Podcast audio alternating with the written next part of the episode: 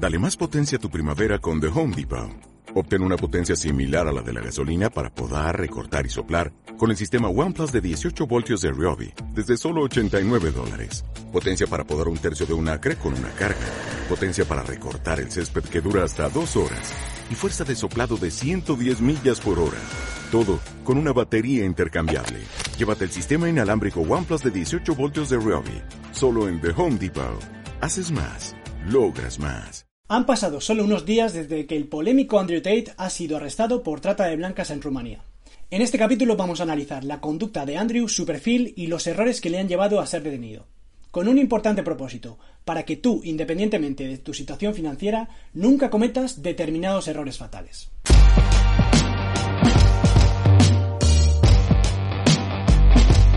Hola a todos, soy Alberto, profesional de la industria financiera aquí en Luxemburgo y esto es One Life Lead Well, donde te ayudamos a desarrollarte profesional y financieramente. Si quieres saber más sobre cómo podemos ayudarte, mira la descripción para obtener más información sobre One Life Academy. Andrew Tate es un polémico personaje en las redes sociales que se ha ganado el cariño o el odio en 2022 por su defensa de la masculinidad y los consejos para ser más ricos. Asumo que muchos ya lo conocéis. Is the amount of money you need to be rich. If you have less money than me, even by a single cent, you're a fucking brokey. Andrew ha sido detenido en Rumanía y quiero comentar con vosotros su perfil y cuáles han sido sus mayores errores.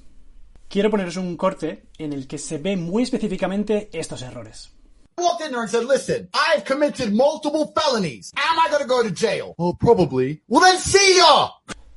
Bueno, Andrew ya empieza diciendo que ha cometido delitos. Hay una cosa muy importante que hay que entender. Cuando empiezas a tener dinero, también vienen consigo problemas. Hay más gente que se fija en ti, las autoridades quieren cobrarte más impuestos, hay gente interesada que se te acerca. Entonces el dinero siempre lleva aparejado problemas. Es por eso que mucha gente que tiene dinero prefiere mantener un perfil bajo, volar muy bajito para que nadie los localice y, no pasar desapercibidos, que es al final cabo lo más importante, porque mucha gente quiere tu dinero, ya sean las autoridades, gente interesada, etcétera, etcétera. Y aquí Andrew está diciendo que ha cometido delitos, lo que es una invitación a cualquiera que quiere hacerte daño o que de alguna manera eh, está en contra tuya, facilitarle el trabajo para desacreditarte o ponerte en la cárcel. Entonces, Andrew aquí no demuestra ser muy inteligente si encima da pistas a la gente que quiera ir en contra de él. It wasn't nearly as big. And I found this little webcam thing, and I was like, mm, this might be some money. So I text all my girlfriends, I think it was five of them, text all five, said, you're all coming here to live with me and work with me. So, Tristan will tell you the story. He'll tell you. All five flew in, picked them all up. They're all sitting there. I sat them around the same table. Listen, I need to get, I need to get paid, right? I'm broke now. I have no money. I'm running out of money. So I put them all around the same table. And I was like, look, we're going to start a webcam business. You're going to stay. You're going to live in London. I'm going to look after you and we're going to get rich, rich. We're going to be a team. And they're all like, well, who's this bitch? I'm like, she's my girlfriend. She's my girlfriend. She's my girl. You're all my chicks. Oh. And you're going to stay here and we're going to make some money. Aquí encontramos un segundo elemento, los negocios. Eh, Andrew Tate eh, dice que él empezó a hacer mucho dinero con el tema de las webcams porque vio que era un nicho de mercado donde se podía ganar mucho dinero. Eso está muy bien, porque yo incluso lo hago. Muchas veces voy mirando eh, dónde hay oportunidades de inversión, dónde hay oportunidades de negocio y es una perspectiva muy positiva que probablemente todos deberíamos captar para tratar de aumentar nuestros ingresos y ganar más dinero. Y esto, además, lo hace implicando a amigos. Mm, probablemente el negocio de las webcams no sería algo en lo que yo personalmente me metería, pero yo también comento con amigos muchas veces en qué negocios podemos meternos y dónde hay oportunidades.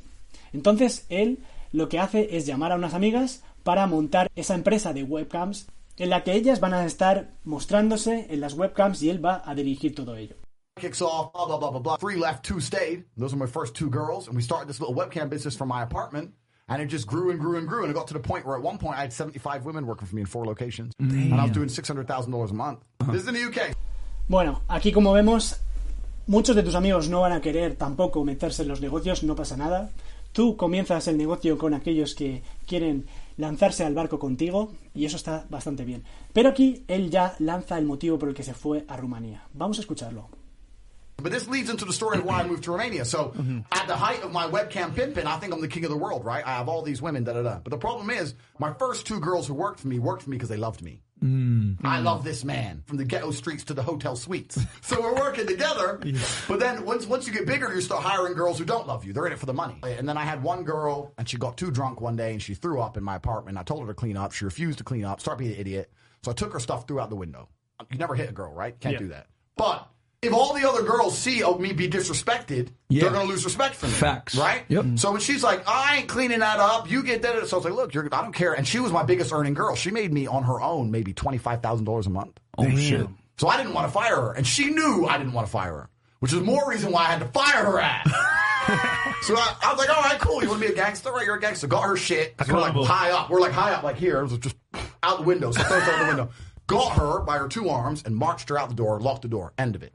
She starts texting me, texting me, you owe me my last month's wages, you owe me my money, give me my money. Did I text her back? I ain't paying you nothing. You threw up my blah, blah, blah. Bueno, aquí viene otro elemento también muy importante, la gestión de los negocios. Has de saber que va a haber momentos buenos y momentos malos. Por ello, también debes de saber cómo gestionar todos esos momentos. Eso te va a definir como persona y también como empresario. En este aspecto, Andrew en realidad pues mantiene una actitud más agresiva, lo cual yo no defiendo, pero entra dentro de lo que sea legal o no con aquellos empleados. Pero en este caso, esta chica llamó a la policía. Police! Oh shit. and told the police I hit her. Four months later, five in the morning, four months later, I'm laying in bed. And I heard the door boom, boom, boom, boom.